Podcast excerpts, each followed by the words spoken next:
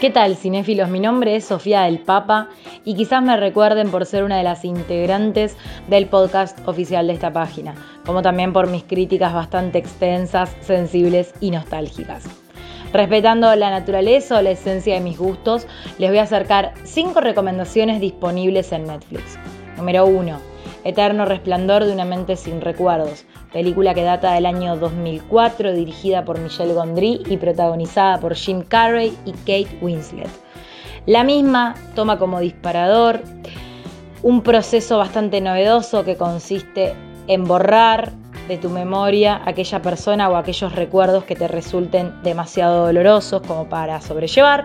Tal es el caso de Clementine Kruczynski, quien decide quitar de su memoria los recuerdos de su historia o vida en común con Joel.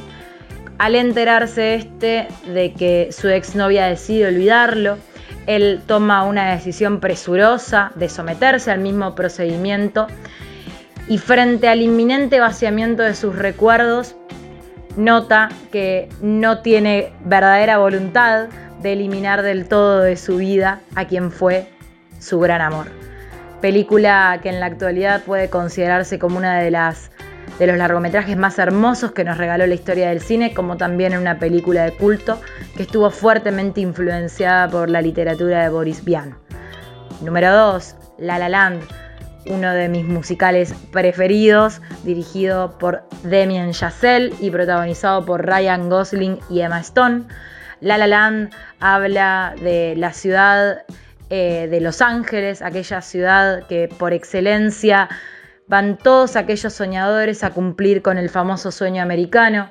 Tal es el caso de Mia y de Sebastian, que se encuentran en un momento determinado de la vida y que por un lado Mia busca o aspira a ser una famosa actriz de Hollywood, mientras Sebastian es un músico que lo que busca es retener y resignificar un estilo olvidado con el advenimiento de la posmodernidad como lo es el jazz. Esta película no solamente habla de la singular relación que mantienen estos personajes, sino también que se erige como una oda u homenaje a las películas pertenecientes a la era dorada de Hollywood. Número 3. Lázaro Felice o Lázaro Feliz, película italiana dirigida por Alice Rohrbacher que tuvo amplia difusión en festivales europeos, tal como es el caso del Festival de Cannes.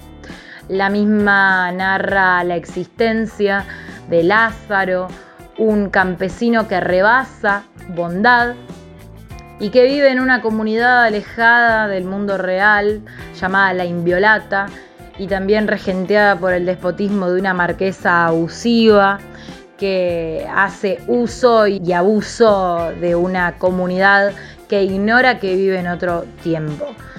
La amistad de Lázaro con el hijo de esta marquesa, llamado Tancredi, da un giro de 180 grados a esta historia, volviéndola un poco milagrosa y reforzando esta noción de, de una especie de figura santa o figura mesiánica dentro de los tiempos que corren.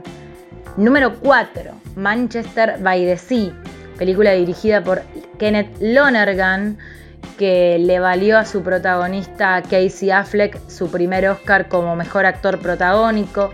Esta película devastadora narra la historia de Lee Chandler, un hombre que trabaja en la ciudad de Boston como encargado de edificios y un día se ve obligado a volver a su comunidad natal eh, dado que su sobrino queda huérfano y alguien debe hacerse cargo de él.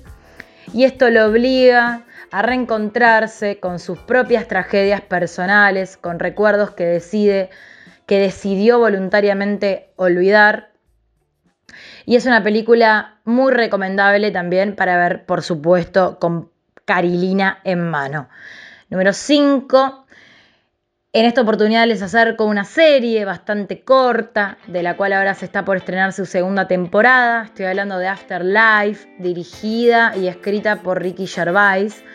Esta cuenta la historia de Tony, que es un hombre que está muy enojado con la vida, dado que la misma le arrebató a quien fue su gran amor, eh, como causa de una enfermedad terminal. Tony intenta lidiar con su malestar no se suicida porque sostiene que el único sostén vital es la perra que tenía en común junto con su esposa, se transforma en alguien odioso y políticamente incorrecto y en este transitar y en estos procesos típicos de un duelo personal, intenta resignificar su propia vida con la ayuda de aquellos que lo rodean y que también lo aman y buscan lo mejor para él. Estas fueron entonces mis cinco recomendaciones, espero que les hayan gustado y no se olviden de seguir a Cinefilos para más recomendaciones. Les mando un beso enorme.